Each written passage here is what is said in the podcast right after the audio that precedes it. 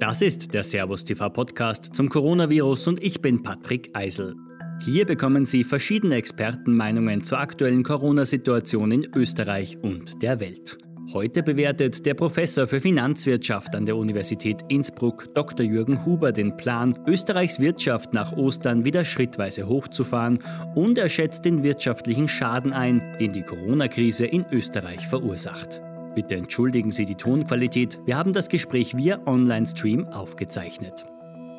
Was wir heute schon mit Sicherheit wissen, ist, dass der Shutdown Hunderttausende an zusätzlichen Arbeitslosen gebracht hat, dass er Tausende und wahrscheinlich deutlich über 10.000 Unternehmenspleiten nach sich ziehen wird und dass er den Staat viele Milliarden Euro an zusätzlichen Schulden kosten wird.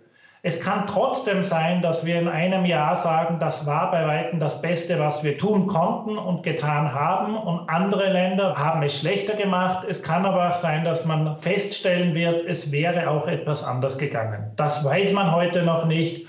Und Hut ab vor der Regierung, die hier mutig, sehr drastische, aber eben auch mutige Schritte durchzieht. Ich traue mich nicht zu beurteilen, was hier der beste Weg ist. Das können wir in einem oder zwei Jahren. Denn es gibt vergleichbare Länder zu Österreich, die einen anderen Weg gehen.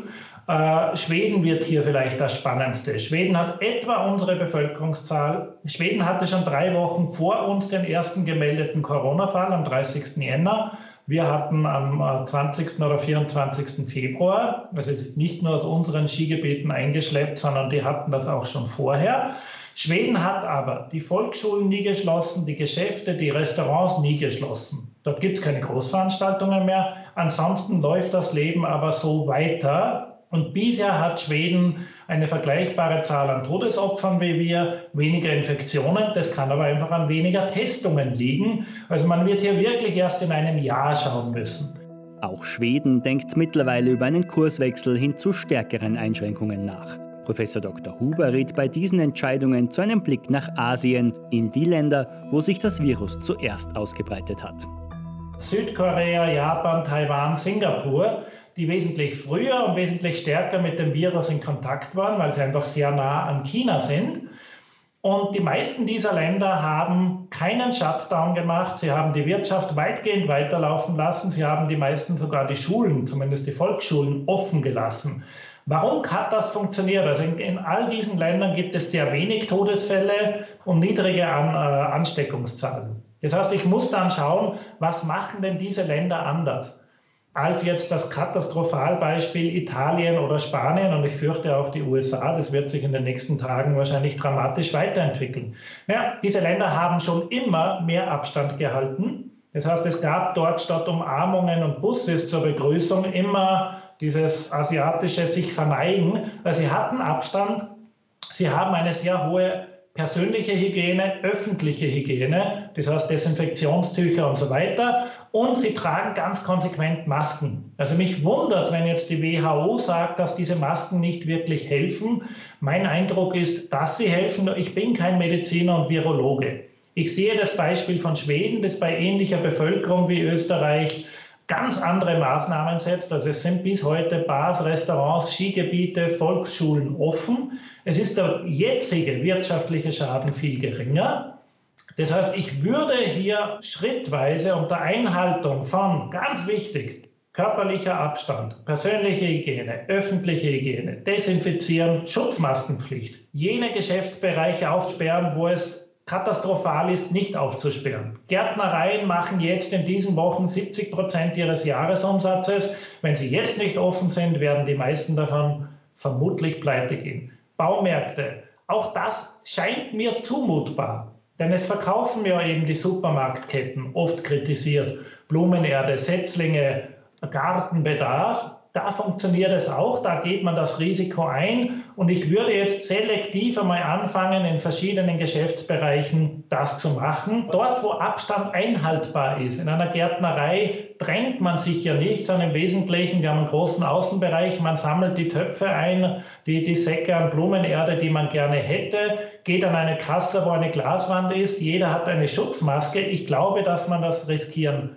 kann und ich glaube, dass man es auch riskieren sollte. Schritt für Schritt einzelne Branchen wieder aufzusperren, hochzufahren und dann natürlich immer schaut, wie entwickeln sich die Fallzahlen. Das scheint in der Südostasien, das scheint in China zu funktionieren. Also China hat ja mittlerweile kaum noch Tote, kaum neue Fälle.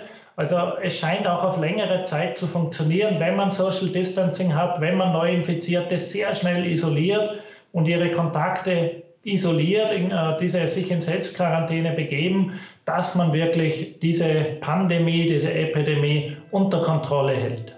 Österreichs Bundesregierung plant, ab dem 14. April schrittweise wieder alle Geschäfte unter strengen Sicherheitsvorkehrungen zu öffnen. Ein Modell, das diese Öffnungen nur zwei Wochen später, also ab dem 1. Mai annimmt, berechnet den Schaden für Österreichs Wirtschaft wie folgt. Von 5 bis 6 Prozent Wirtschaftsrückgang müssen wir ausgehen. Das ist für Österreich Unsere Wirtschaftsleistung ist 400 Milliarden Euro, 5 Prozent davon sind 20 Milliarden Euro. Dann kommen Budgets, äh, Budgetschäden dazu. Das heißt, statt, also aktuell ist der Anstieg der Arbeitslosigkeit 200.000 Personen. Das wird auf 300.000 bis 400.000 Personen fast unweigerlich steigen. Was bedeutet das? 300.000 Menschen, die nicht Steuern zahlen, Sozialversicherungsbeiträge, sondern stattdessen äh, Arbeitslosengeld bekommen. Das heißt, statt im Schnitt 1000 Euro einzuzahlen, bekommen Sie im Schnitt 1500 Euro pro Monat, pro Person. Also auch das wird das Budget mit 5 bis 7 Milliarden Euro zusätzlich belasten. Und jeder Einzelne ist getroffen. Es sind einmal ganz hervorzuheben die Hunderttausenden von Arbeitslosen. Denn drei oder 400.000 Arbeitslose, das sind ja 10 Prozent aller Arbeitskräfte, die wir in Österreich haben. Also ist ja keine zu vernachlässigende Größe, sondern ganz, ganz wesentlich. Und da wird jeder in seinem Umfeld Menschen kennen und kennenlernen, die hier betroffen sind. Ganz viele von uns sind Unternehmer haben Umsätze, haben Umsätze in Gänge, haben ein Restaurant, einen Friseurladen, eine Gärtnerei und haben jetzt gar keinen Umsatz im Extremfall. Äh, Hotels, Hotellerie und so weiter. Also fast alle Branchen sind negativ getroffen. Genau deswegen schrumpft ja unsere Wirtschaft. Dort, wo es boomt, die Supermarktketten, der Lebensmittelhandel, das sind kleine Bereiche, wenn man so will. Also ich fürchte, es trifft jeden Einzelnen. Unsere Wirtschaft wird nachher kleiner sein, wir werden insgesamt ärmer sein und wir werden über den Staat, über die Staatsschulden mehr Schulden haben. Einiges in der Produktion läuft ja, also es wird nach wie vor einiges produziert, es ist ja nicht alles runtergefahren. Bei der Wirtschaft muss man unterscheiden zwischen Dienstleistungen, die nicht lagerbar sind, und lagerbaren Gütern.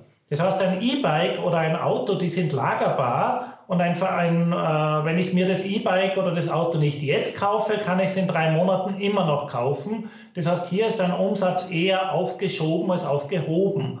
Bei Dienstleistungen, Restaurantbesuche, Friseurbesuche und so weiter, ein Friseurbesuch, der jetzt im Februar nicht stattfindet, der kann nicht gelagert werden. Der Friseur kann nicht auf Vorratshaltung. Also die Friseure sind sicher ausgebucht für einige Zeit, wenn sie wieder aufmachen, denn all unsere Haare werden ja länger, aber der Verdienstentgang ist trotzdem permanent.